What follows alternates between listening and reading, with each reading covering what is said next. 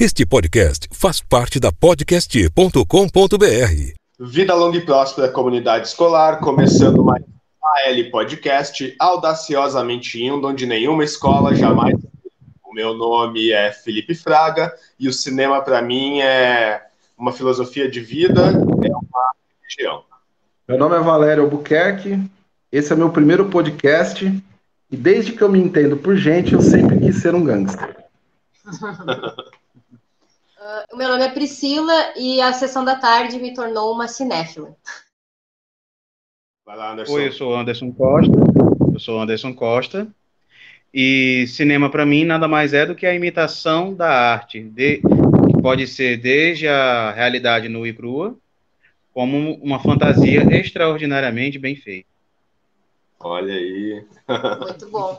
Pronto. Nós estamos aqui, então, gravando o nosso primeiro AL Podcast interestadual, com dois convidados aqui de dois estados diferentes, então. Né, eu e a Priscila estamos, como tradicionalmente, aqui no Rio Grande do Sul, porque a gente não sai nunca do Rio Grande do Sul, né? Aí nós temos o Anderson Costa, então, do Ceará, direto de Fortaleza, e temos também o Valério Albuquerque, direto de São Paulo, capital, aí, né? Então sejam muito bem-vindos ao AL Podcast aí, meninos. Faz sei lá quanto, quantos anos que a gente está combinando de gravar esse podcast aí, né? Então finalmente a gente vai conseguir, né? Uh, mais uma vez, então, bem-vindos aí. A primeira coisa no início de todo o podcast que eu tenho que lembrar é que nós temos um, um apoiador do podcast aí, que é a empresa Capacitar, que representa a Unip, uh, Universidade Paulista, que na verdade é do estado do, do, do Valério, mas essa empresa representa aqui a Universidade Paulista aqui em Canoas, Rio Grande do Sul, né? Então, quem precisa fazer graduação ou especialização, faça na Unip, porque ela valoriza projetos de escolas públicas. Nós temos também outros projetos parceiros. Uh, um deles é o podcast de ex-alunos da escola, que é um plano para dominar o mundo, ou um plano PDM, como é conhecido também o podcast Escola Pública Podcast, que é do professor Luciano, que também é, é de São Paulo, então da mesma região que, que o Valério. Procurem esses dois podcasts aí no Spotify ou outros agregadores de podcast. E também o, o, canal do professor Viegas, que é um professor aqui do Rio Grande do Sul, que faz vídeos sobre educação, tecnologia da educação. Vocês podem encontrar ele no YouTube e Facebook, né? Então, procurem esses parceiros do nosso podcast aí, que vale a pena assistir. Então, uh, eh, para quem estiver nos ouvindo, a, a, o nosso episódio de hoje vai ser o, com o título Ser Cinéfilo, né? Nós vamos falar então aí sobre cinefilia, né? Não confundam com outras palavras parecidas aí, que se faz muita piada com isso na, na internet. Né, então vamos, nós vamos falar sobre como é a, a vida de, de cinéfilo, vamos falar um pouquinho sobre os diretores, os filmes que nós mais gostamos, né? Como eu já no início desse episódio aí, como é então essa nossa religião, essa filosofia de vida, né? Então a, a dona Priscila, que é minha esposa, que, que preparou a pauta, né? Nós temos algumas questões e nós vamos passando uma a uma e falando um pouquinho, tá? A primeira questão, então, preparada na pauta aí, a gente vai falar um pouquinho sobre como iniciou esse nosso gosto por cinema, essa nossa forma de vida, da gente gostar muito de cinema, consumir muito cinema, né? Uh, e a gente vai falar então aí como surgiu esse gosto de, de todos nós quatro aí, né? Vou, vou começar por mim, então, já falando que, como para a maioria das pessoas, acredito eu, né? E a gente já vai ver o que a Priscila e os meninos vão falar, é que comigo começou com a sessão da tarde, começou com cinema em casa, né? Que são então as sessões da tarde que se uh, assistia filmes tradicionalmente na TV, que já é uma cultura que praticamente não existe mais. Uh, e depois também passou pelo, pelo home video, né? Me citando já aí o, o, o, Rei Leão, por exemplo, que também deve ter acontecido com todo mundo de ter um gosto de cinema assistindo o Rei Leão, uh, seja no cinema, no, no VHS, uh, ah, na casa do tio, do vô lá, que tinha o seu VHS, ou uh, talvez alguém mais jovem que esteja nos assistindo, que já nem sabe mais o que é VHS, talvez lembre o que é DVD ou talvez nem isso, né? Tenha visto aí alguma coisa do Rei Leão, ou do filme novo aí no YouTube Kids, de repente, né? Não, não sei como é que é a experiência dessa juventude hoje em dia, né? Gostaria de citar também o Toy Story, que também é, é, é um clássico, que eu acho que torna muitas pessoas uh, cinéfilas a partir dele, né? E não poder deixar de, de citar para mim aí o, o, Titanic, que foi o primeiro filme que eu assisti no cinema, então tem muito a ver com, com esse meu gosto por cinema, mas o filme que foi concretiz, me concretizar mesmo como cinéfilo, que depois eu vou falar bastante sobre ele, foi Dogville do Lars von Trier, né? Então foi assim, com esses filmes e com esse comportamento que nasceu o, o, o meu gosto por cinema, digamos assim, né? Vamos passar a palavra para o Valério, então, para ele falar como é que surgiu o gosto dele por cinema. É, bom, como nós temos mais ou menos a, a, mesma idade, assim, então as referências são as mesmas, né? A gente pegou o período do tanto do home video, como você falou, e pegou a infância basicamente por televisão com sessão da tarde, né? Então, é, nós crescemos com as mesmas referências, né? Eu acho que o, o ponto, assim, de, de ruptura de quando digamos assim, eu, eu me, me, identifiquei como cinéfilo, assim, né, como uma pessoa que tem o, o, cinema como, como mais do que hobby, talvez, foi com dois fatores. Um, quando um amigo é, em comum, um amigo de, de, de, trabalho e tal, de convivência, é, sabia que eu gostava muito de filme, falava muito de filme, e ele falou, olha, tem aquela revista ali, ó, ela é uma revista de cinema, é, por que você não compra, cara? Porque você gosta, tal, né? Fala bastante de um assunto que você gosta, e era a revista 7, né? No finalzinho dos anos 90. Então, ali, a, a coisa começou a ficar mais, mais é, criteriosa, né? Aí eu gostei muito da revista, aí comprei mês a mês durante 10 anos, e a, o segundo motivo foi o Laranja Mecânica do Kubrick. Quando eu assisti, eu falei, opa, isso é diferente e tal, e, comecei a ver que o estilo de linguagem dele era muito particular, apesar de ter visto muitos outros filmes assim de diretores europeus na infância, mas não tinha essa, ainda não tinha aquela compreensão ainda, né, meio que formada. No Laranja Mecânica eu já tinha mais ou menos uma noção do que eu queria, que eu já estava consumindo bastante coisa, né, bastante informação e tal. Aí começou, né, VHS, do VHS para o DVD, né, lia revista especializada, ia no cinema para ver, às vezes em salas é, de cinema mais é, restrito, né, de circuito alternativo, e aí a coisa foi evoluindo, né, para hoje, na era do streaming, né. Então, basicamente, é, foi isso. Tua, é, eu, é mais ou menos é que nem tu está falando, né? Começa ali na infância, como a gente é mais ou menos da, da, mesma geração, começou na infância eu olhando filme com a minha mãe, minha mãe sempre gostou muito de olhar filme, né? E eu acompanhava ela olhando Sessão da Tarde, os, os cinemas, que, os filmes que davam de noite, tela quente, essas coisas assim, porque é bem isso que a gente estava falando. A gente é de uma época em que a gente, o algoritmo era o, o cara da, da TV lá da Globo, da SBT, que escolhia os filmes da, da grade da programação e a gente acabava pegando o que o cara escolhia ali para colocar, né? Então eu comecei a gostar dos filmes normais, aqueles hollywoodianos que estavam dando ali, e, e, comecei a olhar coisas diferentes, porque a minha mãe também sempre gostou muito de olhar filmes assim, filmes europeus, filmes de, de, outras, de outras culturas. E aí aquela coisa de, de, saber mais, eu sempre queria saber mais, o que, que né, quem é esse cara que está fazendo esse filme, uh, qual é os, os aspectos mesmo do cinema. E aí eu gostava muito de ler o na Zero Hora tinha uma coluna de toda sexta-feira que antes, né, as estreias de cinema não eram na quinta-feira como é, como é, como é hoje, elas eram na sexta-feira. E a Zero Hora, que é o nosso jornal aqui do Rio Grande do Sul, mais famoso, tinha uma coluna de cinema. E toda sexta-feira eu lia essa coluna, né, para me informar sobre filmes, sobre diretores, e eu fui aprendendo mais sobre cinema com essas com essas uh, com esses artigos que os caras escreviam sobre cinema ali, com os, os críticos, né? E aí acabei assim, uh, desenvolvendo esse gosto. E aí eu sempre digo e brinco, né? Eu me peguei mesmo vendo que eu era cinéfila quando eu vi que os, os, os filmes, além de serem meus amigos, eram quase como amigos meus. Eu tinha um carinho especial por, por alguns filmes que, quando eles davam na TV, era quase como um amigo que estava chegando na minha casa, né? De tão feliz que eu ficava. Daí eu olhava aqueles filmes e, e aquilo foi evoluindo para coisa que chegou a um ponto que às vezes eu não queria ir nem numa festa de família ou numa festinha ali com os amigos, eu queria ficar em casa olhando o filme. Aí eu disse, não, opa, eu sou cinéfila mesmo, porque eu não quero fazer o que os outros estão fazendo, eu quero só ficar olhando filme em casa, então, mais ou menos assim, né, que eu acabei vendo que eu era uma cinéfila. É, só o que mudou é que hoje eu quero ficar em casa e ela quer ir pra festa.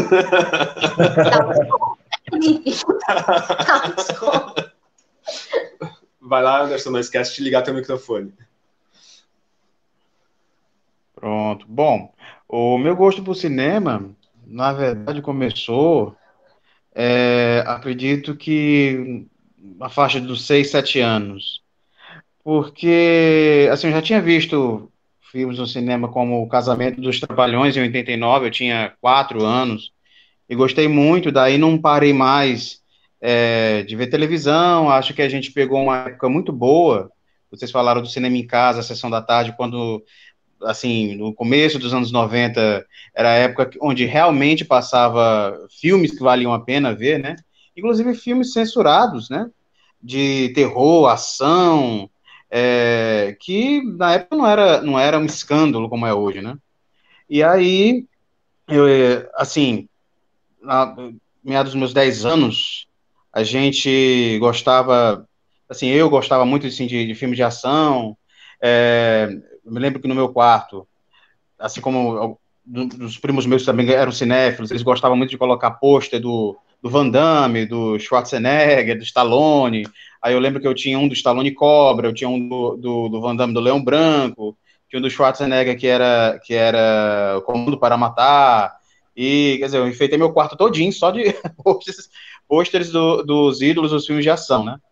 E até gosto de dizer isso, até quando a gente brincava de boneco, né, de... Eu me lembro que eu tinha boneco do Jiraya, do Jaspion, Giban, Black Kamen Rider, é o novo. e, e aí, a, a maioria do, da, dos meninos da minha idade gostava de brincar de, de super-herói mesmo, né? Eu gostava de, de fazer, assim, brincar de filme de ação. Então, eu elaborava um roteiro todinho, assim, para eu seguir. E aí, cada, cada super-herói que eu tinha era um personagem. E aí eu gostava muito, né? Brinquei muito de 007 nessa época, muito mesmo. E aí, uh, eu me lembro, em 93, eu tinha 7, 7 para 8 anos, é, aconteceu, assim, aconteceram duas coisas, assim, que, que foi, eu acho que foi um impacto da minha vida de cinéfilo, assim, que, do começo da minha vida de cinéfilo, porque é, tinha sido lançado o filme Guarda-Costas, né, e aí com Kevin Costner em Houston, e na época, assim, na, na minha escola, eu fazia o quê? Primeira, segunda série, eu era o único que sabia pronunciar os nomes deles, ninguém mais sabia, ninguém conseguia, nem a minha professora conseguia, e aí, quando eu falava, assim, de uma forma que ela achava tão bonita, né? Olha, você. Acho que você vai gostar de cinema, ela disse. E aí, a outra coisa foi que eu assisti O Exorcista, né? Pela primeira vez, depois de duas tentativas frustradas. E aí, O Exorcista ia passar duas horas da manhã. E eu disse assim: Olha, eu vou assistir. Aí pessoal da minha idade lá na minha escola, não, não faz isso, esse filme do demônio, não sei o que, não, vou assistir. E aí, duas horas da manhã, é, até hoje eu me pergunto é, por que, que minha mãe não me impediu. ela não me impediu, ela foi dormir, tá aí, vá, assista seu filme, beleza. Aí, duas horas da manhã, por, por incrível que pareça, a luz da sala queimou. E aí, será que em sua aviso? Não, eu vou, eu vou assistir esse filme.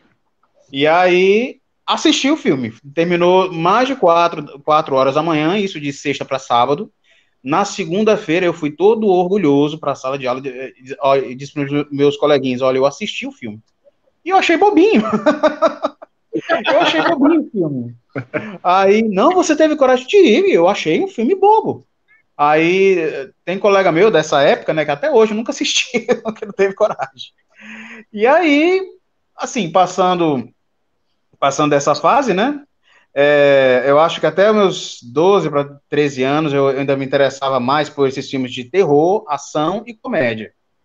Aí, quando eu comecei a acompanhar o Oscar, né? E acompanho o Oscar desde 95 com Forrest Gump, que foi premiado. E aí, assim, eu, eu comecei a assistir, eu comecei a assistir dramas, dramas. E dessa forma, aquilo ali foi me acompanhando, né? Eu passei a gostar, fiz amizade com o pessoal, assim, os donos de locadores que eram, assim, também eram cinéfilos. E aí, e assim, eu tô assim até hoje. Tô assim até hoje, gosto de, de tudo um pouco, né? É, curiosamente, na, na, hoje, hoje na, na, minha família, tanto por parte de mãe como por parte de pai, eu sou o único cinéfilo. E olha que eu sou de uma família, assim, de, das duas partes, são a maioria são forrozeiros, então muita gente para ir para as festas eu não ia, porque eu, eu queria ficar assistindo filme, até meus, meus amigos assim de infância que jogavam bola, quando chegava sábado já é, sabia que não podia me chamar porque eu estava assistindo filme, alugava filme para assistir, e, é, fita, cassete, ia assistindo e, e não queria ser perturbado por ninguém. E aí, dessa forma, a minha vida de essa, né? E tá assim até hoje. Eu coleciono, coleciono mídia física até hoje. Gosto das plataformas, mas, mas eu sou da, é, da antiga, gosto assim da, ainda de colecionar. Então é assim que eu sou. Eu vou, depois eu vou devolver a palavra para o Anderson também na, na, nossa ordem aqui, daí depois vai para o Anderson, depois para a Priscila. Mas antes também o, o, o mediador aqui também tá enferrujado, né? Esqueci de falar lá no início o como que a gente se conheceu, né? Como é que eu ia falar agora, vocês, esse, vocês tinham que falar, é, acho que vocês como é que é, aconteceu essa reunião interestadual, assim, né? Então, para quem está nos ouvindo e está perguntando isso também, uh, nós nos conhecemos através de um site sobre cinema, né? Que era o o Pipoca de, de, Pimenta, que a gente escreveu durante um bom tempo, acho que uh, dois anos, acho que foi entre 2015 e 2017, pelo menos, que eu participei. Hoje o site se chama Super Cinema Up, eu e o Valério já não fazemos mais parte desse, desse site. A Priscila também escreveu junto comigo em parceria alguns textos. O único que ainda contribui esporadicamente é, é o Anderson, né? Mas a gente não se conhece fisicamente, a gente nunca teve no, no, mesmo local fisicamente, né? A gente se conhece pela internet aí e digamos que já se tem uma amizade de, de um bom tempo. Vai lá, Val. É, só corrigindo um detalhezinho, Felipe, que eu e você a gente se conheceu um pouquinho antes, porque é, o Thiago Belotti, que tem um canal no YouTube, Meus Dois Centavos, ele citou, porque eu pedi, eu agradeci para ele, né? Fiz um comentário que eu acompanho o canal dele, ele acabou citando uma página que eu tinha no Face que eu escrevia sobre filmes e tal, que eu gostava, né? Muito descompromissadamente. Aí ele fez a citação e o Felipe acompanhava o canal dele. Aí ele foi atrás para ver a minha página. Aí a gente começou a conversar e acabou rolando essa, essa, essa amizade, né? A distância e tal. E depois, quando eu acabei entrando no, no, no, no que seria hoje o Super Cinema, eu conversei com a responsável de, de lá do site para agregar o Felipe também. Aí ela conversou com ele e, e a gente começou a né, é, é, ter a amizade, mais o trabalho né, nesse período. Era cinema escrito o teu grupo, né, Val? É, era cinema escrito, era uma página no, no, no próprio Face. Isso lá nos meados de 2015 a gente está falando, né? Eu Isso. acho que foi é, acho que quando a gente começou a conversar foi um ano antes, até eu acho que deu entrar, foi tipo 2014, acho que a gente já Isso, por aí. compartilhava e um comentava no post do outro ali e tal, né? E Isso. o Anderson também, o Anderson também, não sei se tem ainda o grupo que é sobre o Oscar, né, Anderson? Tu ainda tem esse grupo? Isso, é, é, é Oscar Cinema e Discussões lá do Facebook, né? Eu ainda escrevo para o Super Cinema Up, tem alguns, alguns posts que eu fiz, até da, de matérias que eu escrevi. É, uma, inclusive, sobre todos os ganhadores do Oscar, né? Eu tive a oportunidade de assistir todos eles, do, do Oscar de melhor filme, de 1927, com Asas, né? Até Parasita, agora 2020. E bem como outros, outras críticas de blockbuster, para quem está tá nos ouvindo aí, o Anderson é um especialista em Oscar, né? Então a gente já está uh, ah, negociando o passe dele aí para o próximo Oscar, a gente comentar ao vivo uma live pela página da escola aqui.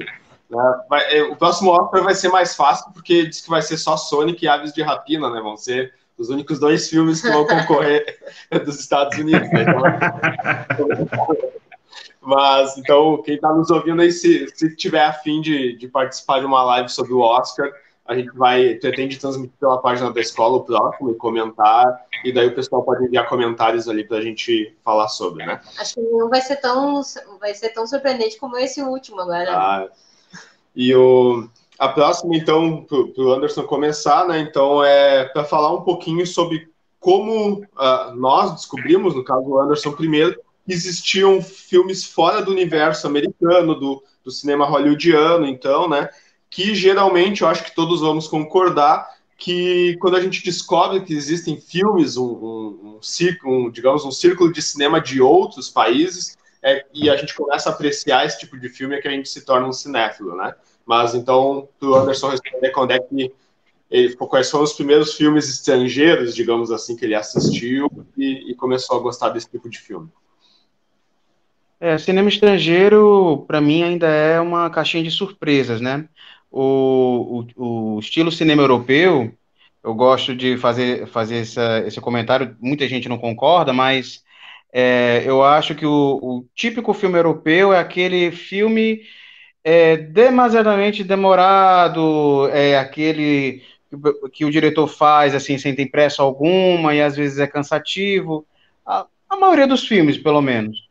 Mas citando filmes que eu realmente gostei, assim, de coração, acho que o, o primeiro que me vem em mente é o Cinema Paradiso, né?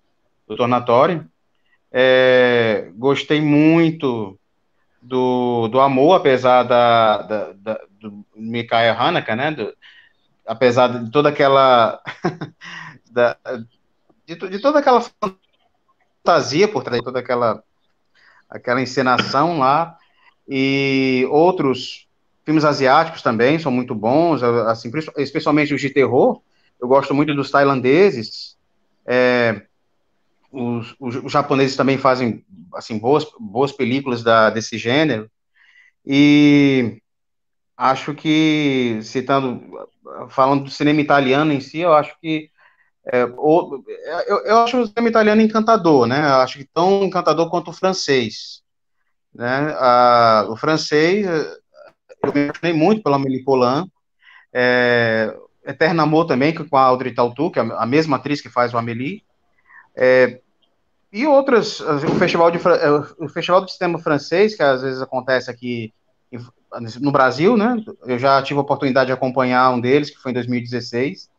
Vi, assim, produções maravilhosas, vi Agnus Dei, que é incrível, assim, uma, um, uma história fascinante.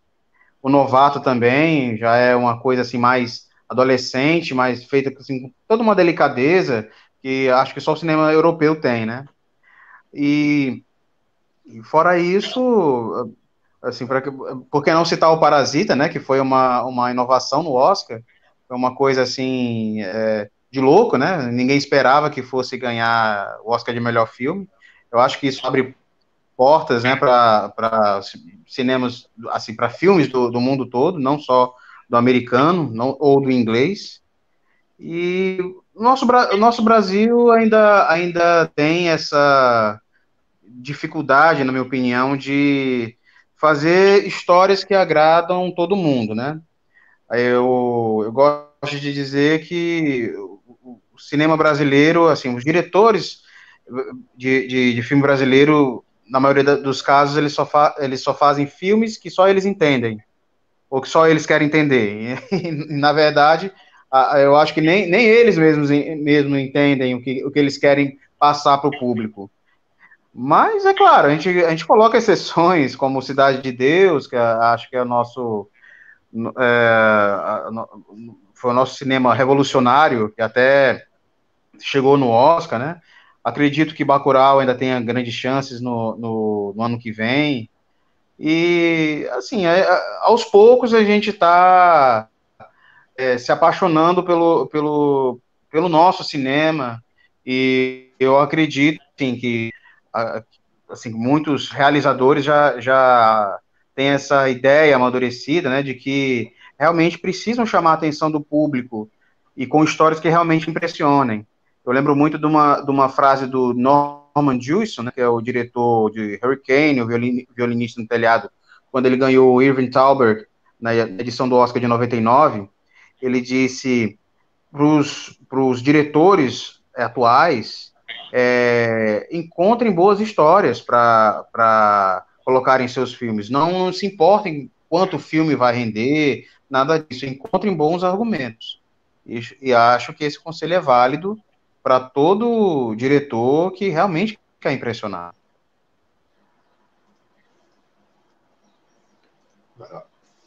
Uh, então, eu agora, como é que. Como é que eu descobri? É engraçado essa, essa coisa do cinema estrangeiro, se tu pensar nessa, nessa padronização que a gente fez do cinema estrangeiro, a gente também se enquadra em cinema estrangeiro aqui no Brasil, né?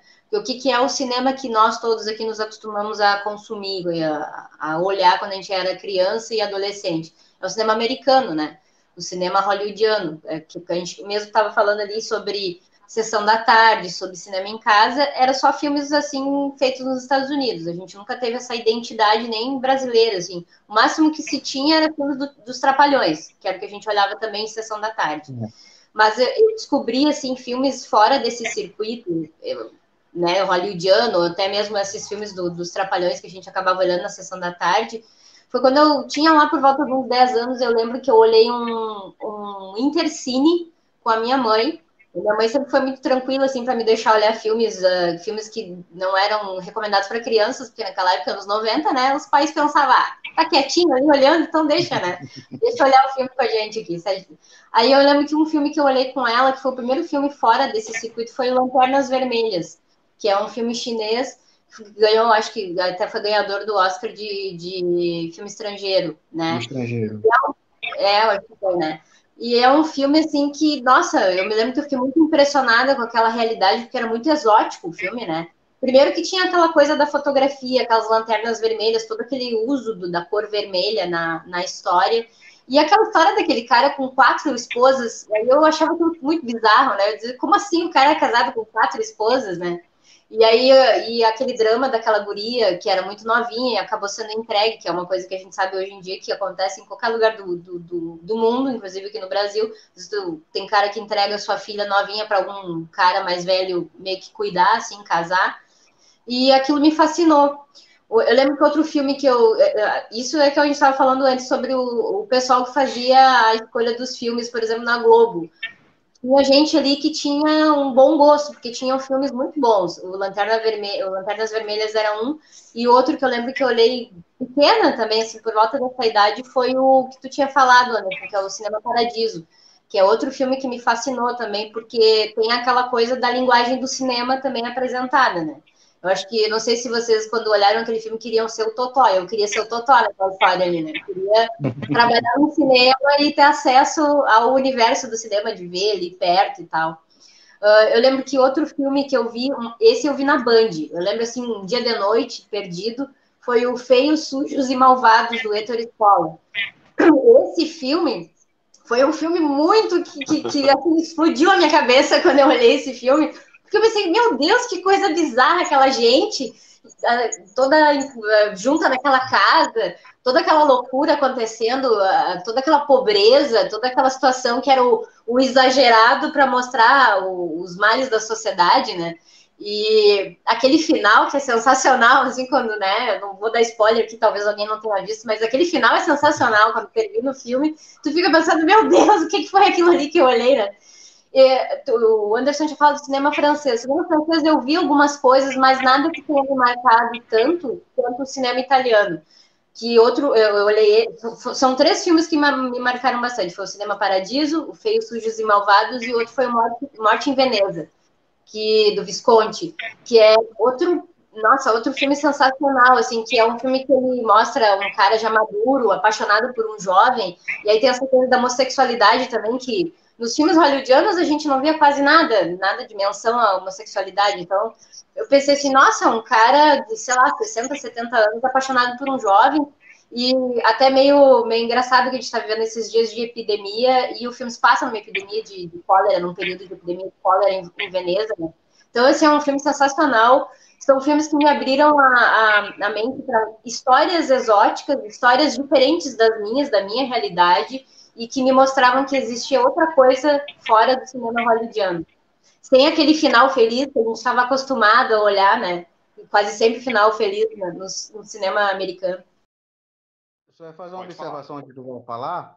É, uma coisa que eu tenho observado é, com relação ao Canadá. É, o, o, Canadá está tá trazendo muito, levando, aliás, é, muito ator de lá, né, artistas de lá, para fazerem filmes falados em inglês na Netflix.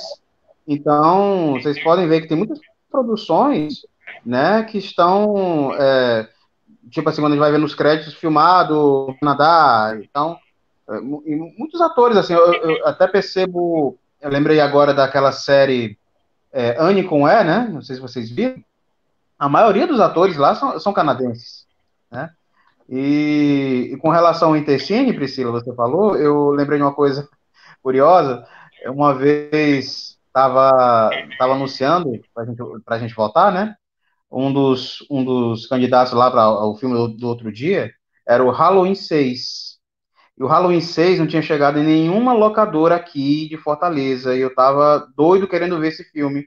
E, e tava lançado no Intercine. Eu liguei 30 vezes para o Halloween 6 passar no outro dia. Nem lembro o filme que tava passando, só sei que quando o filme tava, tava passando, eu tava ligando querendo Halloween 6, o Halloween 6 ganhou. Eu achei um filme tão bobinho também, mas queria muito ver. Fala, Val. Febre falou mais alto. Ah, desculpa, é.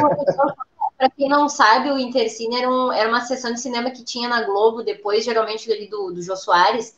O Jô Soares tinha, tinha, aquele programa de entrevista que dava tipo 11 e meia, e aí dava o Jornal da Globo e depois dava o Intercine, que era uma sessão de cinema que tu olhava um filme e durante o intervalo dava duas opções de filme para te ligar e olhar no outro dia né? Para quê? Porque para gurizada hoje em dia deve ser meio bizarro, né? Mas a gente tinha que ligar para tipo pedir o filme. É isso que o Anderson tá falando. Pediu 30 vezes para olhar Halloween, né?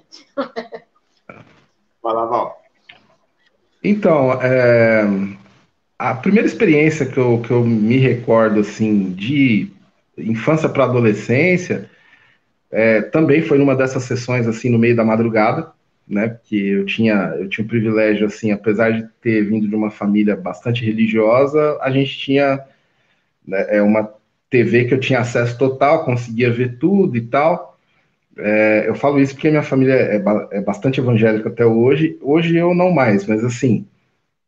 É, então, só que eu tinha. Eu via televisão até tarde e via filmes assim que necessariamente não era para mim ver com 9, 10 anos, né? e assim, a primeira lembrança de um filme que me marcou foi um filme do diretor Bigas Luna, que chama Huevos de Ouro, que é com o Javier Bardem. Que o filme ele, ele vai lidar com uma questão é, que até então eu nunca tinha visto nenhum filme abordado daquela forma, porque ele é um diretor bastante visceral, apesar dele ser poético, assim, ele consegue ter é, bastante é, cenas fortes, só que é, com, com uma poesia muito sutil e tal. E ele mexe muito com questões psicológicas, assim, de personagens, né? E esse filme, basicamente, o que ele faz é uma crítica ao machismo, né? A figura do Latin lover espanhol, né? Que o Javier Bardem é um sujeito que o sonho da vida dele é ter um prédio com o nome dele e duas mulheres, né? E então isso daí, né, já diz tudo, né? E aí quando eu vi aquele filme e, e ele termina de uma forma assim bem crítica, porque o personagem termina numa decadência moral, assim, né, digamos, que eu falei, nossa, nunca vi nada parecido com isso, né? Então, esse é o primeiro filme que eu lembro de ter visto, assim, fora do circuito hollywoodiano. Inclusive, esse diretor, ele descobriu a Penélope Cruz, descobriu o próprio Javier Bardem, que são ícones, assim, né, desse cinema espanhol e tal, que depois migraram para Hollywood e tal. E eu acho, sinceramente, o Javier Bardem, o ator de língua espanhola, assim, talvez o, o, o mais talvez o mais completo assim que eu, que eu conheço assim nesse circuito, né? Eu acho ele um tremendo um ator. E aí a, a própria Priscila citou o Cinema Paradiso, inclusive a gente estava comentando outro dia no WhatsApp que o Cinema Paradiso eu considero um filme introdutório para qualquer pessoa que quer entender de cinema europeu, assim. Quer ver um, um filme europeu acessível para quem nunca assistiu nada de cinema europeu? É Cinema Paradiso porque é um filme eminentemente emocional, né? E ele é um filme para quem gosta de cinema, né? Porque ele vai falar de um garoto num vilarejo, né? vilarejo no sul da Itália, e tem esse velhinho, né, que é o projecionista, e aí você vê as claras referências, assim, a uma série de clássicos, assim, do cinema, tanto norte-americano como do resto do, do, cinema da Europa, e assim, é um, uma, uma declaração de amor ao cinema, né. Então esse também foi outro filme que me marcou bastante, né, eu choro toda vez que eu assisto, toda vez que eu assisto eu choro, então, assim, acho que basicamente foram os dois filmes que me apresentaram para o cinema europeu. Aí depois, quando eu já estava na fase mais cinéfila mesmo, aí o primeiro filme que europeu que eu lembro de ter ido no cinema para ver foi por causa de uma coluna da Isabela Boscov, da, que é editora-chefe da revista Veja, não sei se ela ainda é hoje, mas, mas era há um tempo atrás.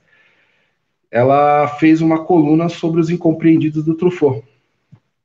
Aí eu gostei tanto da escrita dela que eu falei, bom, eu vou lá para ver, né?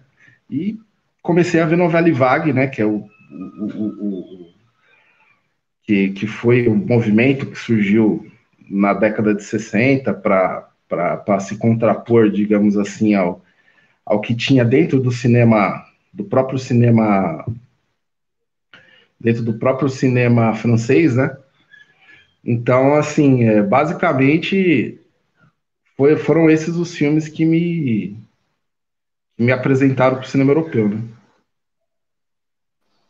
É engraçado que a, a, a, minha experiência assim com um cinema fora de Hollywood, que começou a, a, criar o meu gosto por cinema, assim, é de reconhecer o nosso próprio cinema, né? Porque eu lembro de, enquanto criança, adolescente, até jovem adulto, de ver filmes, sei lá, tipo uh, Menino Maluquinho, depois ver aquele Caramuru, que era uma, uma minissérie da Globo, mas que também foi lançada como, como filme em alguns momentos, assim, de assistir filmes brasileiros, mas sempre me parecer que era uma coisa muito diferente do que era o cinema de Hollywood, assim, quase como se não fosse cinema, sabe, como se fosse um outro bicho, assim. E eu lembro que eu só fui reconhecer mesmo, assim, como, não, isso é cinema e de qualidade, uh, tão bom, até melhor do que muitos filmes uh, americanos, assim. Quando eu fui ver o, o, Homem que Copiava, até por ter uma familiaridade aqui uh, com o Rio Grande do Sul, por ele se passar em Porto Alegre, assim, e daí deu ter aquela identificação, não, olha, isso é uma coisa de qualidade, uma coisa excelente, e depois ir descobrindo outros filmes nacionais, assim, mas eu lembro que foi um momento para mim, assim, de, de descoberta realmente, assim, de como o Brasil podia produzir muita coisa boa, assim, né? Aí depois eu fui ver o cinema pernambucano, então aí foi aquela coisa, aquele clichê de dizer que a, a mente explodiu, assim, né? E fui tendo outras experiências, assim. De cinema europeu, eu lembro de ficar fascinado quando eu vi o, esca, o Escafandro e a, é, o Escafandro e a Borboleta, né? Uh, cinema francês e tal, e da, até daquela condição muito diferente, assim, né, do, do que acontece ali, de ver também de que uma produção, assim, uh, fora do, dos Estados Unidos ou mesmo fora do Brasil e, e, de excelência e de se contar uma história diferente, assim, né? Uma, uma história comovente, né? E depois também fui tendo outras experiências, né? O cinema espanhol, Almodóvar, né? Então, de assistir A Pele que Habito, assim, outro filme excelente de, de ver assim, olha, isso é uma coisa muito boa, eu quero ver mais e de ir atrás disso, né? Também, assim, eu acho que a nossa proximidade, por nós sermos sul-americanos, e até também, tanto do Brasil quanto do Rio Grande do Sul, está colado com, com a Argentina aqui. O cinema argentino, para mim, também é um, uma outra experiência, assim, uh, muito interessante, né? Então, quando eu fui ver lá O Segredo dos Seus Olhos, eu já tinha visto alguns outros filmes argentinos antes, mas O Segredo dos Seus Olhos também, assim, foi uma experiência fascinante para mim, ainda que O Segredo dos Seus Olhos seja um filme muito hollywoodiano, né? Ele tem toda uma estrutura muito americana, muito estadunidense, assim, e não ser exatamente o, o melhor filme argentino para mim, mas de já ter sido uma experiência muito interessante, assim, né? Uh, então, a minha experiência foi, foi basicamente dessa forma, né? A nossa próxima questão aqui, então, a gente vai falar sobre os cinco filmes que, todos, que a gente acha que todo cinéfilo devia assistir. Então, esse filme, quem não assistiu tem que assistir, né? Cinéfilo que se preze tem que assistir esse filme, né? Se quem está nos ouvindo procurar listas aí dos melhores filmes, vai ser totalmente fora disso, mas tem muito a ver com a minha experiência, né? Com o meu gosto e a mesma coisa do, dos meninos e da Priscila que escolheram também esses filmes, né? Então, eu selecionei aqui uh, Dogville, então que já é um filme que eu tinha colocado lá, né? Até porque Dogville eu coloquei como primeiro aqui no caso, né? O, como digamos para mim o melhor desses que eu vou citar, ainda que é discutível de se colocar qualidade se o filme é melhor ou não, né? Mas porque Dogville ele é até uh, metalinguístico sobre o cinema, né? Porque ele é uma experiência de cinema que vai mostrar mesmo ali o que, que compõe uma peça de filme, né? Vai mostrar o cenário ali sem existir e mesmo com aquela falta de cenário, aquela falta de ambiente, ainda assim ele conseguir comunicar muito, né? Fora todo o estudo humanístico que se tem em Dogville, assim, que rende um podcast só para ele, né? Mas é o que eu gostaria de citar. Também de experiência cinematográfica, assim, já não é bem um filme, é mais uma minissérie e mais por ser nacional. E, e eu não vejo muito no círculo cinéfilo se falar muito sobre. Eu adoro a minissérie Capitu, que é aquela que passou na Globo, né? A produção da Globo e tal. E, e se passa toda num teatro também. E também é uma experiência, assim como de teatro, de minissérie e ao mesmo tempo de cinema, uma experiência muito completa, assim, e nacional de qualidade de como se contar uma história. Então, eu, eu selecionei essa e eu acho que, que cinéfilo que se preze também tem que ter assistido e, e, e, falar sobre, né? Ainda na experiência nacional, Tropa de Elite, eu acho que, que é um dos filmes nacionais, assim, que tem muito a ver com o Brasil em si, até com a, a nossa atual conjuntura política atualmente também eu acho que é, é, um filme que vale a pena ser analisado no, no círculo cinéfilos aí. Uh, outro filme também que não é muito falado nesse círculo cinéfilo, mas que, que eu gosto muito, e como o cinema de Hollywood é mais estranho do que a ficção, eu não sei se vocês já assistiram esse filme, que é com aquele comediante Will Ferrell, que só faz filme, filme ruim, depois a gente vai chegar lá nos Guilty Pleasures e uh, eu vou retomar esse, esse ator aí, mas é mostrar como uma história bem contada, mesmo com um ator uh, limitado, ou que é um ator clichê no que ele costuma produzir, conseguiu se produzir um filme de excelência né, em cima disso. Uh, e também uh, o Whiplash eu gostaria de citar também, porque muitas vezes a gente esquece, ou quem não faz parte desse círculo de cinéfilos, ou até alguns cinéfilos esquecem o quanto o som é importante para se compor uma, uma obra cinematográfica. Né? Então, eu acho que o Whiplash uh, tem muito a ver com isso. E eu burlei aqui um pouco o sistema, eram cinco filmes, mas eu queria fazer uma menção honrosa ao Relatos Selvagens, que é cinema argentino, como eu estava falando antes, né? E de como a gente esquece que também um filme, uma obra cinematográfica, mesmo dentro daquelas duas horas ali, pode ser composta de várias histórias independentes e ao mesmo tempo elas serem muito entrelaçadas, assim, né? Então eu burlei essa questão aí Vamos voltar para o Val, então, citar os cinco filmes dele. Só para, só pra, pra, pra, então, tu admite que o Relato Selvagem é teu filme argentino preferido? Uh, sim. Como eu conheço esse cara? conheço melhor que ele. Vai lá, Do argentino, Felipe, é, do argentino eu gosto de citar um, um filme clássico de lá, que é A Noiva, com Antônio Prieto.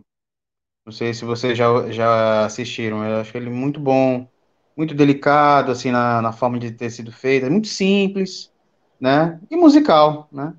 E eu faço uma, até uma comparação com um italiano, de, salvo engano, de 61, que é Dio Como Te Amo, da, da Gigliotta 50, não sei se vocês conhecem. É uma música, ficou, ficou famosa aqui, foi regravada, assim, por, por músicos brasileiros, né? Eu acho fascinante esses dois filmes. Eu acho que, para quem quer se interessar por filme estrangeiro, é, deve procurá-los, porque vão se impressionar muito. É, legal essa tua dica, porque esse A Noiva, não sei se é Priscila viu, mas eu não Não, não eu, eu, conheço ele pela, pela coisa do cinema, assim, da história do cinema, mas eu nunca assisti, não. Já, depois assistindo a nossa live, eu já vou anotar aqui, então, para colocar na lista e... Vai lá, Val. Sim, sim. É, eu tava falando que eu não vi esse A Noiva, né? Eu vi o Dio Como Eu Te Amo, mas o A Noiva eu não vi. Eu preciso colocar na lista para assistir. Mas a minha lista aqui, eu, eu, coloquei cinco filmes. Na verdade, é, eu também fiz uma menção honrosa aqui, vai. É, na verdade, ficaram sendo, acho que, seis filmes. Mas é, a minha lista é um pouquinho mais ortodoxa, né? Eu escolhi um filme mudo, né? O Luzes da Cidade que na verdade o cinema já estava, digamos assim, sonoro nesse período, mas o Chaplin brigou até o final para o personagem dele, né, que é o Carlitos, continuar um personagem sem fala. Né? Inclusive, na, naquele filme que conta a biografia do, do Charlie Chaplin, né? Feito pelo Robert Downey Jr. e tal, do Attenborough, ele, ele mostra como foi difícil dele decidir uma cena sem pôr diálogo nela, né? Que é a cena em que ele atravessa os carros para poder sair e a ceguinha acreditar que ele é rico, né? O carro fecha a porta, ela escuta o barulho da porta, né? Só que não se ouve o barulho da porta, mas se entende que a porta fechou, ela deduz que ele é o cara que está saindo de dentro do carro. Ele conseguiu criar essa solução para não ter o diálogo, né? Então ele acreditava nisso. Então acho que o Luz da Cidade é o filme acho que mais poético do, do, do Charlie Chaplin e o mais acessível, porque ele é muito emotivo, né? Tem aquele final clássico com o olhar entre o, entre o vagabundo e a, e a cega depois que ela volta a enxergar e todo o sacrifício que ele fez por ela e tal, e aquele olhar do final é sensacional, assim, uma coisa incrível, né?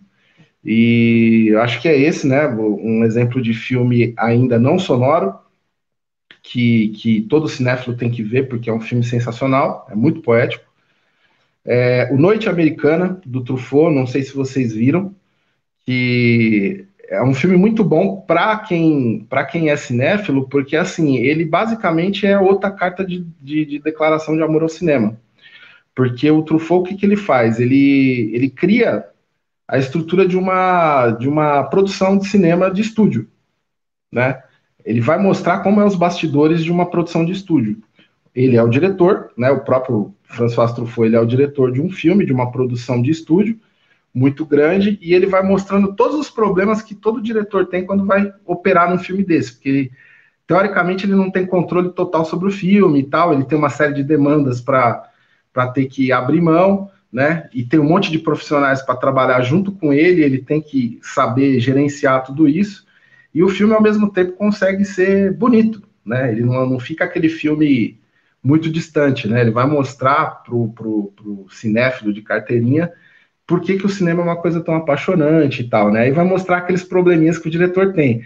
O personagem principal, é, o ator principal dessa produção que está sendo é, feita, é um ator super vaidoso, que, que, que, que, assim, é meio mimado, e ele vai correndo atrás das meninas nas filmagens, o diretor tem problema para encontrar ele, né?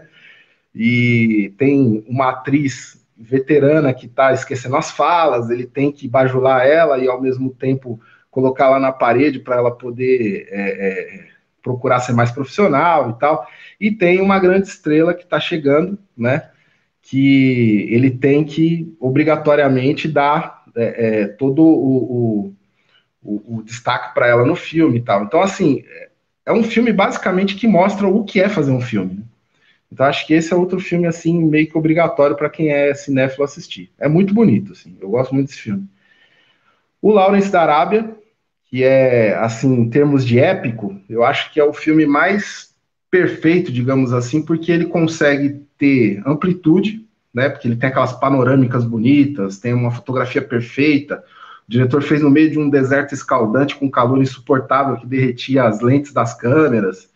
Passou por uma situação difícil para fazer e ao mesmo tempo que ele é grande, ele consegue ser intimista, porque ele mostra as características muito peculiares do personagem que é o, o Lawrence, que é o, o, o líder que é, vai fazer essa junção das tribos é, árabes para poder, é, é, dentro da, da, da, Primeira Guerra Mundial, é, servir de auxílio para as grandes potências para enfrentar aquele perigo global até então, né? Então, assim, é um filme, do ponto de vista assim, de produção, ele é sensacional. Acho que é o melhor épico assim para se assistir quando você é cinéfilo. A trilha sonora é fantástica, a fotografia é incrível, a interpretação do Peter O'Toole, assim, é meio que marcou a carreira dele para sempre, né? Você sempre, quando olha o Peter O'Toole, você imagina o Lawrence. É, o Deus e o Diabo na Terra do Sol, que é o meu exemplo de filme nacional, assim, que também é outro que, assim, com pouca grana, o Glauber conseguiu fazer filme de gênero, porque você pode classificar ele como faroeste, e um puta faroeste. É um filme de crítica social, porque mostra o que, que é o Brasil desigual, com todos aqueles problemas de coronelismo, né? E, e, e todos aqueles problemas regionais que o Brasil sempre teve. E é um filme assim que parece que ele foi feito com 200 milhões de dólares, né? ele é tão opulento, com uma trilha tão fantástica, assim, que parece que ele foi feito com uma fortuna. E o Glauber conseguiu fazer isso na raça. É um, é um tremendo filme, assim.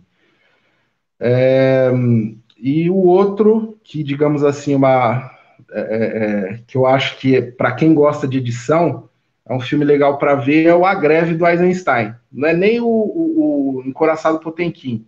Eu acho que a greve é muito legal de ver por causa de como que ele começa a usar esse negócio de sobreposição de imagem, né? Como que ele, ele, ele consegue provar que você consegue falar sobre política, é, mostrar é, criar uma forma de linguagem através só de imagens, né? Porque até então o cinema não era falado e tal, então ele acreditava que essa sobreposição de imagens ia mostrar para o público como, como se comunicar, falar sobre outras coisas é, é, através de imagens, né?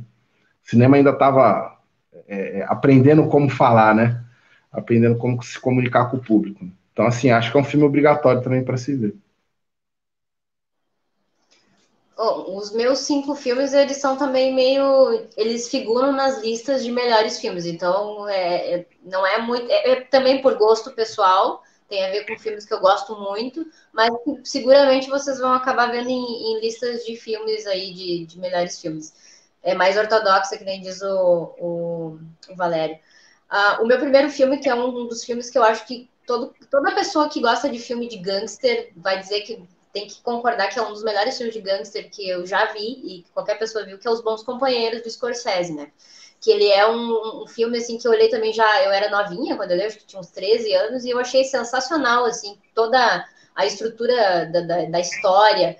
O Scorsese, ele tem uma, um talento, assim, para fazer filmes com narrativas rápidas, né? Ele consegue fazer uma edição rápida e com cenas, às vezes, que são cenas até que incomodam, assim, de de, sei lá, do cara bater no outro, espancar, torturar. Só que ele bota uma música legal e faz aquilo ali virar uma coisa assim, um, um espetáculo, né? E esse filme é muito bom. O Rei Liotta é um ator que eu acho bem canastrão, mas nesse filme eu acho que ele casa bem com o personagem.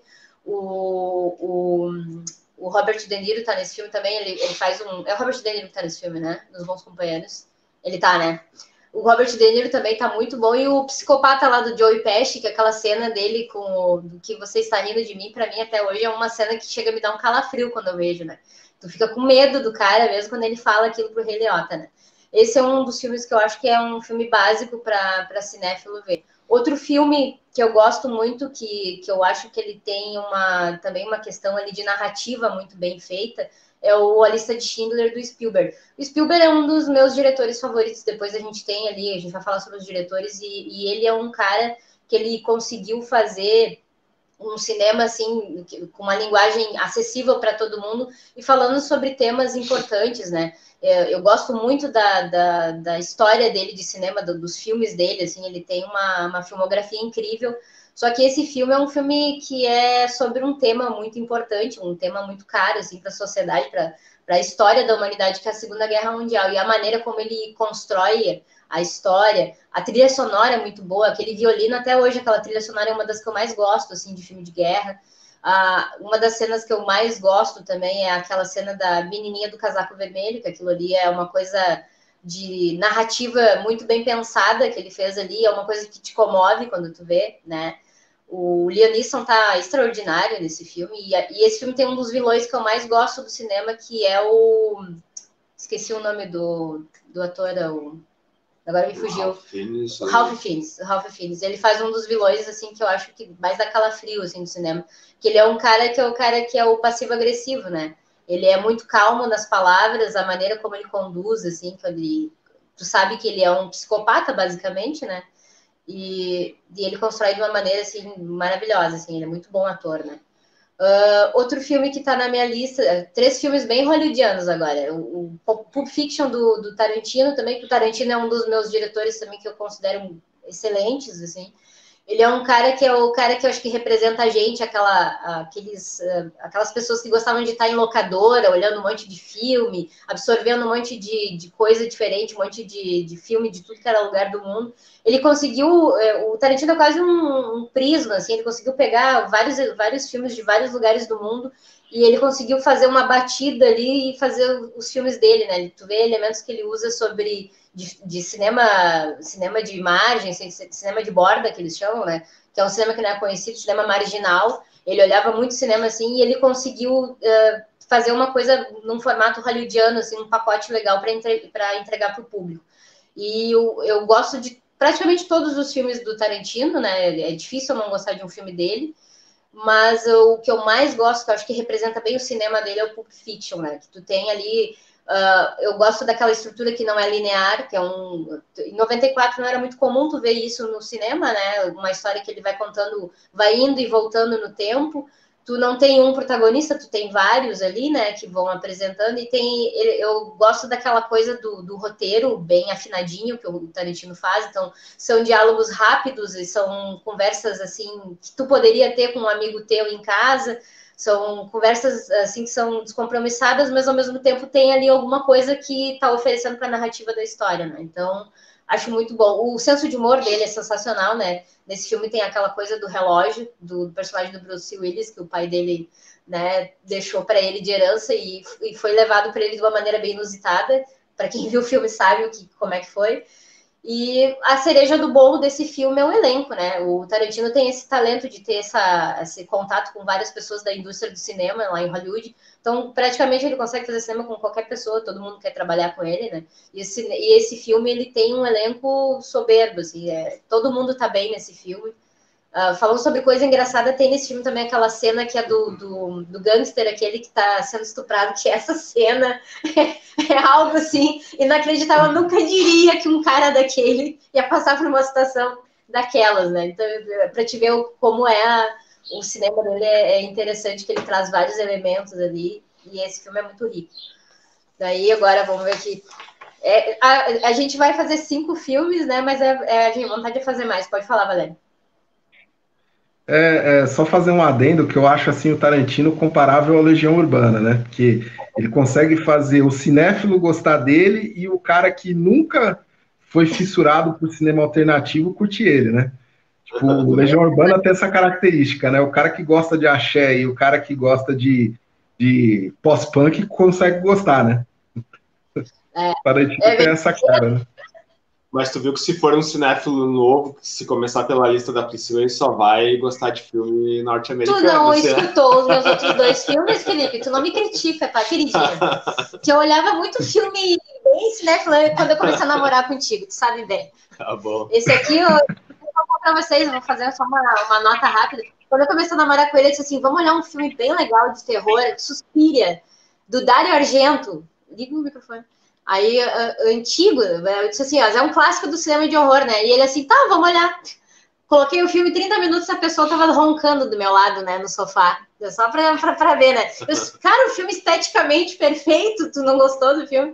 Mas enfim, vamos lá, senhor cinéfilo. Uh, na minha lista aqui tem mais dois filmes. Eu vou para um, eu vou, vou pular aqui para o cinema brasileiro. Também vou trazer um filme que eu gosto muito do nosso cinema, que é o Cidade de Deus que é um filme ali de 2002 e é um filme que eu acho que foi revolucionário em várias coisas, né? Eu acho que ele tecnicamente ele foi muito bem executado.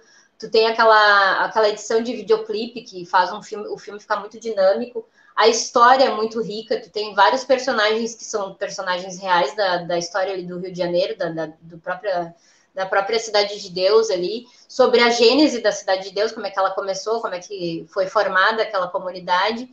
E, e aí eu acho interessante que é quase como o cinema do, do Tarantino, assim, que pegou, do, como o filme do Pulp Fiction que estava falando, que são vários personagens, não tem um protagonista específico, e ele conseguiu montar muito bem. No Cidade de Deus, a gente tem ali o personagem do Buscapé, que seria o, o a apresentação para nós, o público da história. Mas eu, eu até nem considero ele como protagonista, porque tem tanto personagem bom ali, e então eu acho que é um filme coletivo, né, por si só. Uh, acho que foi uma, uma coisa assim extraordinária ele ter ido para o Oscar, ter tido toda, toda a importância que ele teve. Talvez deveria ter, ter tido até mais assim do que, do que depois acabou tendo, mas, mas enfim, acho que é um filme brasileiro que representa bem assim a, um cinema novo, um frescor que a gente teve ali. Que a gente, o Valério falou sobre o Deus e o Diabo, mas uh, na época do, do Glauber tinha muito não tinha um cinema específico como a gente tem hoje. A gente tem um, depois daquela coisa do novo cinema brasileiro aqui dos anos 90, a gente teve uma, uma produção mais rica de filmes, né? Uh, nos anos 70, 80, a gente tinha muito pornô chanchada e tal, então a gente não tinha uma identificação de cinema muito grande, né? Nos anos 90, tu começou a ter filmes mais interessantes, ele começou com Carlota Joaquina, e aí foi progredindo para coisas muito boas, Central do Brasil, né? E aí o próprio Deus, o próprio Cidade de Deus, que está aqui na minha lista. Então é um filme que eu acho que é super importante na história do cinema. Eu acho que um cinéfilo, principalmente um brasileiro, tem que ver para poder dar essa importância para o nosso cinema. E um outro filme eu não vou. Tem vários filmes europeus que eu poderia citar aqui para o cinéfilo, os guris mesmo já falaram ali. Mas eu quero trazer também o cinema, que é um cinema que faz mais ou menos uns cinco anos que eu tô, que a gente está consumindo mais, que é o cinema oriental. Então a gente tem, uh, eu estou gostando muito, faz uns três, quatro anos que eu estou gostando muito do cinema sul-coreano. E aí eu vou trazer aqui um filme para na minha lista que é o Old Boy do Park Chan-wook, que é o que faz parte da trilogia da Vingança dele, né? Ele tem três filmes dessa trilogia que é o, o Mr. Vingança, Lady Vingança e o Old Boy. O Old Boy é o melhor, claro, com, uh, com certeza da, dessa trilogia. E é um filme que ele tem bem os elementos orientais, assim, de daquela coisa que, que a gente tem um estranhamento, assim, quando a gente entra em contato, que é é uma relação muito diferente entre as pessoas, que eles têm algumas coisas ali que são culturais mesmo deles, que são muito estranhas para nós, mas que vale a pena tu ver num filme que é uma coisa que te surpreende e é uma coisa que te faz aprender um pouco mais sobre uma cultura diferente.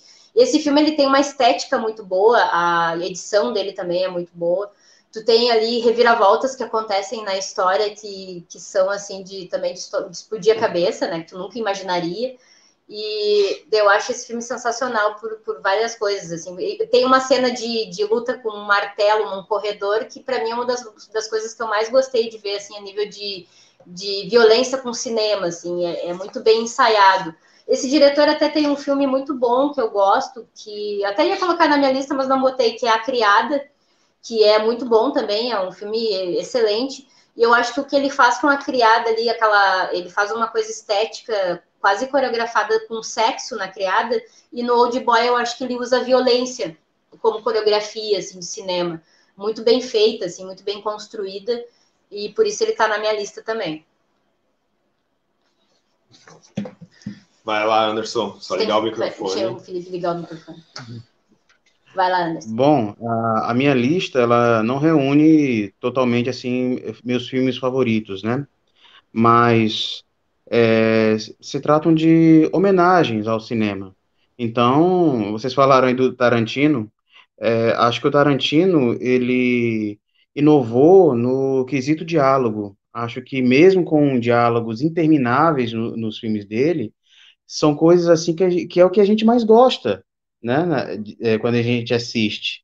Porque é, você vê aquele, aquela conversa do, do Travolta com a Uma Thurman no Pulp Fiction, e a gente consegue rever aquela, aquela cena várias e várias vezes, e o, e o diálogo tem, tem quase, é, mais de 10 minutos, né?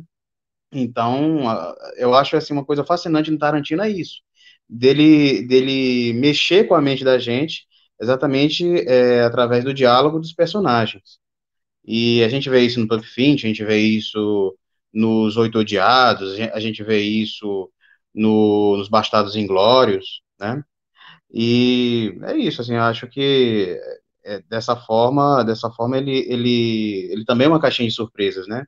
É, quanto à, minha lista, eu cito, assim, uma homenagem ao cinema, acho que todo, todo, todo fã de cinema deve assistir, a invenção de Hugo Cabret, do Scorsese, né? E o, outros dois que eu acho que falam da mesma, da mesma, o mesmo tema, que da crise do cinema mudo quando o som chegou, né, na, no mundo cinematográfico, que é o artista, né, e o cantando na chuva. Eles tratam muito bem, assim, da, da até um pouco de humor, né, nessa transição que, que aquilo na época prejudicou muita gente, mas não deixa de ser uma, uma homenagem ao cinema mudo, exatamente durante essa transição. Aí, outro filme que eu, que eu cito, que trabalha muito essa questão da emoção do ator, que é o que faz com que, com que ele seja um dos meus filmes favoritos, é o Poderoso Chefão do Coppola, né? E eu cito também da mesma dessa mesma linha, lista de Schindler do Spielberg. E falei o quê? Cinco filmes? Pronto, vou falar, vou falar de um sexto, trazendo um pouco aqui para o meu lado, para o lado cearense, que é o Cine Hollywood. Porque ele, ele também trata dessa, dessa, dessa crise, né, da, da, o fechamento dos cinemas com a, com a chegada da, da TV nos interiores é, aqui do estado do Ceará e também é, usando como referência o que aconteceu em outros estados. Por mais que seja um filme de comédia, né, mas ele tem o seu lado dramático, assim, ele foi muito bem trabalhado nesse, nesse ponto. Então, acho que quem, quem é fã de cinema, até mesmo quem não é fã, a, a, se impressiona com histórias assim. É isso. Na, dando continuidade na nossa pauta aqui, lembrando que vai voltar para o Anderson nesse nosso bate-volta aí, então, né? Uh, a próxima é se a gente tivesse que escolher um único filme para definir ele como perfeito, talvez o favorito ou não, mas uh, na execução cinematográfica ou do, ou do gosto mesmo, de qual seria então para ti, Anderson, o filme que tu definiria como perfeito? Tem que ligar o microfone. Liguei aqui. Bom, eu cito. Eu, eu sei que eu, já citei o, o Poderoso Chefão e a lista de Schindler, que eles têm um, uma perfeição, acho que única, né? Mas eu, eu cito um filme que sequer passou no cinema. Ele não foi necessariamente lançado para TV, mas saiu direto em, em DVD. Que é o meu favorito por uma série de fatores, né? Não, não só no quesito emoção, mas ele foi muito bem trabalhado, ele foi, assim, a fotografia é, é belíssima, muito bem editada, assim, as interpretações, e, e pasmem, não, não são, é, é, as interpretações contidas no filme, não são necessariamente de atores com é, renomados, são, muitos ali são amadores, que é o filme Desafiando Gigantes, do Alex Kendrick, Muitos citam esse filme como um, filme evangélico, mas na verdade ele, ele, ele, não, ele não, não cita necessariamente a religião. Ele, ele, ele fala da, da, do aspecto da força de vontade, da, da, da ambição humana, do, do que a pessoa é capaz, né, quando ela está com, em, seu, em, seu, em seu grau de espírito perfeito. Então, o Alex Kendrick, ele trabalhou muito bem essa, essa temática é, no, no, que diz respeito à, à, falta de fé da humanidade e, e tudo mais. É, daí eu, eu cito ele como um, um, assim, um filme perfeito para mim, né? E vale a pena ver, quem não viu, acho que vai ter essa impressão também. E, e olha que nem todo filme do Alex Kendrick, ele, ele também fez outros, o pessoal deve conhecer, Corajosos, fez o Quarto de Guerra, né? E nem todos os filmes que ele fez eu, eu, eu, eu, gostei, mas o Desafiando Gigantes, assim, eu sempre uso como, como referência quando nessa questão de, de produções perfeitas, como você citou, Felipe. E é interessante, é, é interessante esses filmes que tu citou, que geralmente eles são uh, produções que têm a ver com religião, e ao mesmo tempo eles são geralmente produzidos pela Disney também, né? Eu acho que tanto esse Desafiando Gigantes quanto o Quarto de Guerra, se eu não me engano, a produção é da Disney, né? E, e eles realmente têm um apuro cinematográfico, assim, né? Apesar de do pessoal às vezes criticar, porque tem a ver com religião e tal, mas tem um apuro cinematográfico nesses filmes e uma boa produção por, por ter a produção da Disney por trás ali e tal. Tá, então para mim o, é, é muito difícil, na verdade, na minha concepção, assim, escolher um filme específico, né? Mas eu coloquei essa pergunta até para a gente se desafiar, né? De, de, tipo assim, qual o filme que a gente pegaria como execução cinematográfica perfeita mesmo? Não precisa ser o meu filme, não precisa ser o filme favorito da pessoa, né? Não, que nem é o meu caso. É um filme que eu gosto muito, mas não é o meu filme favorito, que é o Sexto Sentido. É um filme que. Por que, que eu escolhi esse filme? Porque ele é um filme de um, gênero que eu gosto muito, que é o horror. Eu acho que nos dias de hoje até a gente está vivendo uma escassez de bons filmes de horror, assim, filmes que tenham algo a dizer. Esse é um filme que tem isso, ah, até lá na frente na pauta a gente vai falar sobre o terror que não é só terror, que tem alguma coisa além do terror para contar na história. E esse é um filme que eu acho que se encaixa, né? Ele é um filme que ele tem um drama ali, tem um drama familiar acontecendo. Geralmente os bons filmes de horror, os últimos que eu vi, pelo menos todos têm um horror ali, um, um drama familiar envolvido na história. E esse filme não é diferente ele tem uma ele tem uma um suspense muito bem executado ali o Shyamalan ele estava na plena forma dele quando ele fez o seu sentido ele conseguiu fazer uma história intrigante que é tu, te envolve é, é, é, um dos filmes assim de engajamento mais fácil né começa a história do menininho ali tu já tu já te tu já te identifica com ele tu já fica curioso para saber o que está acontecendo com ele o que, que vai acontecer o personagem do Bruce Willis também eu acho que é um eu acho que para mim é o melhor filme do Bruce Willis né que ele já fez a, a nível de interpretação ele está muito bem ele está como um cara ali no, quando começa o filme uh, meio apático, ele tá meio sem propósito na vida, porque ele tem um trauma, né, que aconteceu com ele, que acontece no início do filme. E, aquela história é bem amarrada, é muito boa a química do menininho, do gurizinho ali com ele. Eles estão muito bem juntos, toda a dinâmica que envolve eles é muito boa. Uh, a Toni Collette está no filme, que também é uma atriz que eu gosto muito. É uma atriz que eu acho que até os últimos anos ela tem feito bastante coisa, mas acho que ela foi meio que subestimada por Hollywood por muito tempo, assim. Uh, devido ao talento que ela tem, eu acho que eles poderiam ter dado projetos melhores até para ela fazer.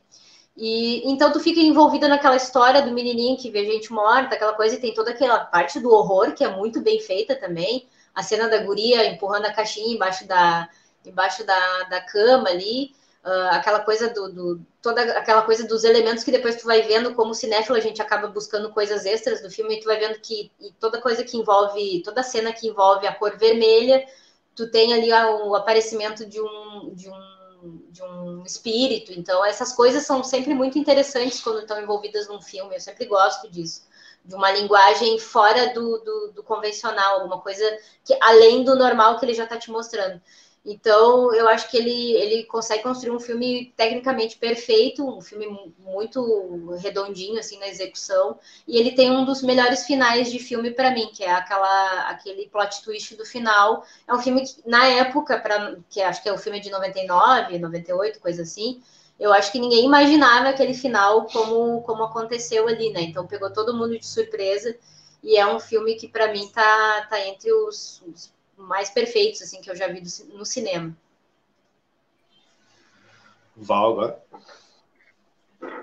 É, bom, para mim, é, como, a, como a própria Priscila falou, é muito difícil você classificar um filme perfeito, né?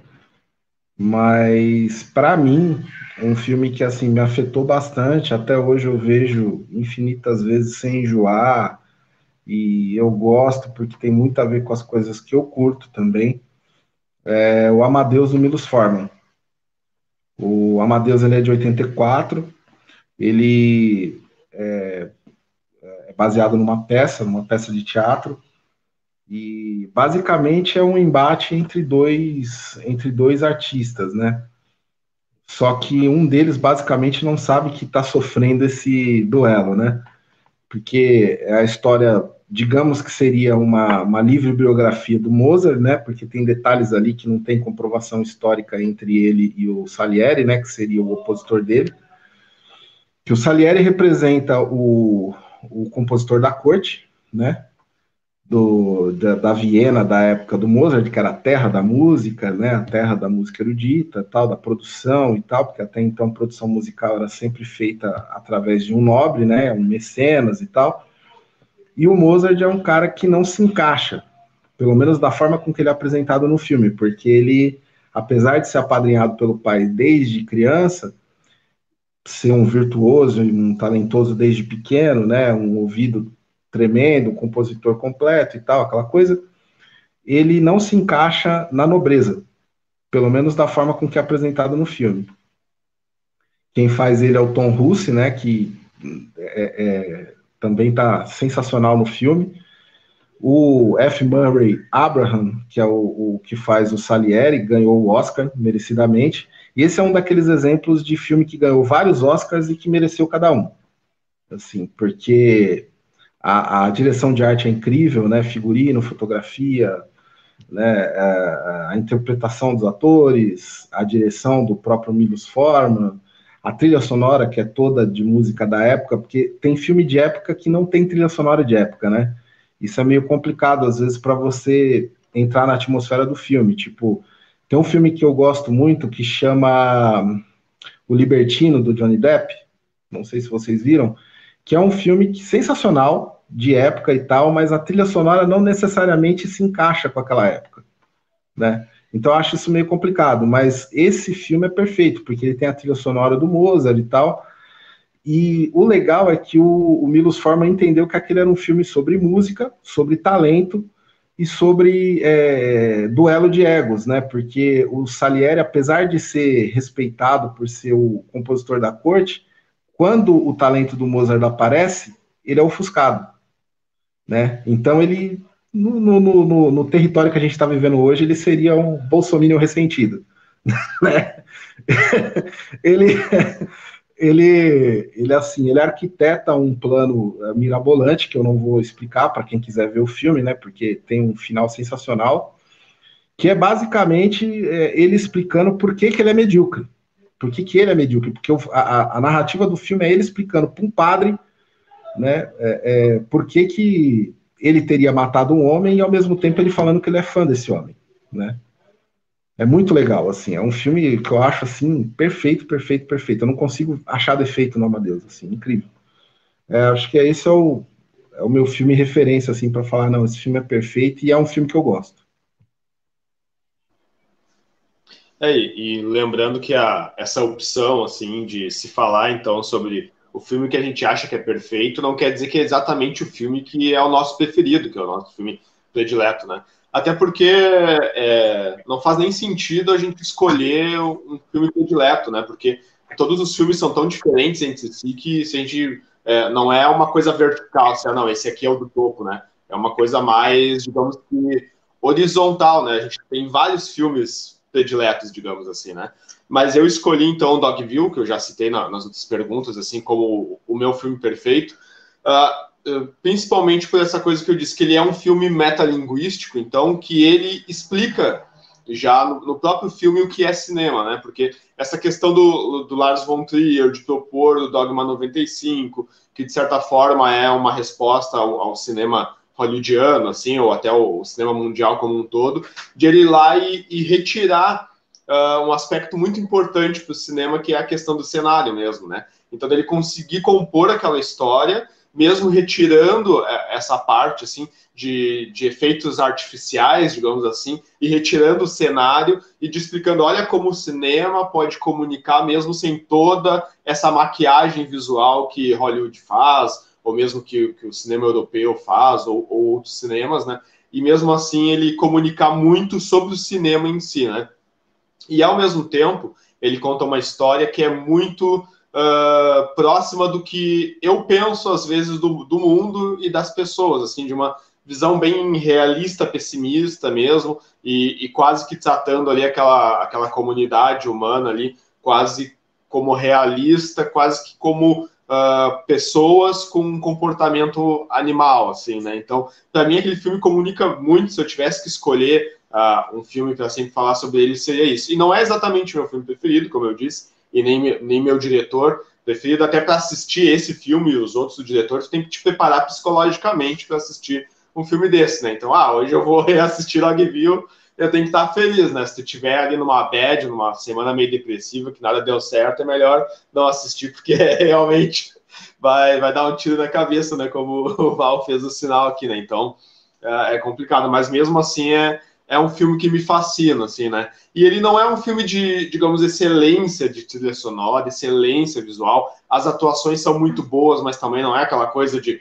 ah, olha assim, esse filme como um todo mas só dele retirar elementos e ao mesmo tempo o filme não é perfeito, mas ao mesmo tempo ele conseguiu ser para aquilo que ele se propôs de fazer, assim, né? Então não é excelência técnica, mas é uma excelência comunicativa. É isso que eu quero comunicar e nisso ele, ele foi excelente, né? Assim, é uma dica para todo mundo. Nunca faça maratona do Lars von Trier. Ah, é, é, depressão na certa, a galera não vai ter uma experiência boa. E eu achei interessante que também ele tinha uma proposta de, de repente, fazer uma trilogia. Então ele vai lá e faz o Manderley, que é quase que uma continuação dele, se passando no outro contexto ali, que daí já vai discutir escravidão. E daqui a pouco me parece que ele mesmo decidiu, eu não preciso de um terceiro filme, né? O que eu tinha para contar eu já contei até aqui, então eu vou para outros projetos, eu não preciso de um terceiro para isso. Eu achei isso bacana da parte dele de se fazer dessa Ou, forma. Né? né, na verdade, ele não conseguiu uma atriz, porque assim, o primeiro filme é com a Nicole Kidman. Ela achou horrível trabalhar com ele. Ela mesma já deu entrevista dizendo o que, que aconteceu no segundo filme, ele trouxe aquela Bryce Dallas Howard acho que ela também achou horrível trabalhar com ele e acho que ele não conseguiu uma terceira atriz. Mas é só ele chamar Charlotte Gainsbourg porque ela ia participar ah, de é. qualquer filme dele. Mas aquela é francesa, ela é cascadura, é. né? Só um comentário, quer, quer torturar alguém, é, convide, convide essa pessoa para assistir o Anticristo, né? Sim. Não, é, é, tem uma, uma, história engraçada que a, minha irmã, ela jura até hoje que eu indiquei esse filme para ela olhar com, com, sobre a sogra dela. E eu disse para ela, eu não, não te indiquei para ler esse filme. Ela, até hoje, ela, tu me indicou assim, que eles ficaram focados com cinco minutos de filme e já desligaram, não quiseram olhar mais. E, mas então, já que eu terminei essa, essa questão no, no, no, num tom mais pesado, assim, só interrompendo um pouco, Anderson, eu tô preocupado com o teu horário, tu tem um aniversário hoje por aí? É verdade, minha, minha esposa já vai sinalizar aqui, cinco minutos. Ah, tá bom. Não, mas daí, não sei se tu quer, quer terminar por aqui e a gente continua no outro dia daí, porque tem, tem mais, bastante, bastantes questões, assim, a gente tem pelo menos mais uma hora de gravação se a gente for sintético, né? Eu não sei se de repente tu quer parar por aqui, porque aqui já dá um episódio, a gente já consegue lançar. E daí, num outro final de semana, a gente continua. Pode ser? Claro. Pode, pode ser. Para mim tá ótimo. Então, tá, para te liberar, para não criar uma crise conjugal aí, né? Daí a gente para por aqui, a gente lança esse e depois vai ah. ter parte 1, talvez até 4, assim, né? Daí a gente vê os horários do, do Val, como é que tá para as próximas semanas, né? E a gente marca de novo. Deixa eu abrir aqui. Assim, um dia não agora. Então, é, hoje é dia ímpar, né? Pode ser num dia ímpar. Se for no final de semana num dia ímpar, fechou. Ah. É nóis. É, provavelmente, então, aqui hoje, dia 3, no próximo dia 17, a gente já tenta, né? Daí a gente vê pelo calendário de, de cada um, né? Pra gente já liberar o Anderson. Então tá, deixa eu finalizar a gravação aqui, então. Na Unip EAD, você é quem escolhe como e onde vai estudar. Cursos à distância que se encaixam na sua vida e no seu bolso. Você pode estar em qualquer lugar e a Unip está com você. Qualidade de ensino e cursos reconhecidos pelo MEC, com professores online 24 horas. Unip EAD. Mudar sua história só depende de você.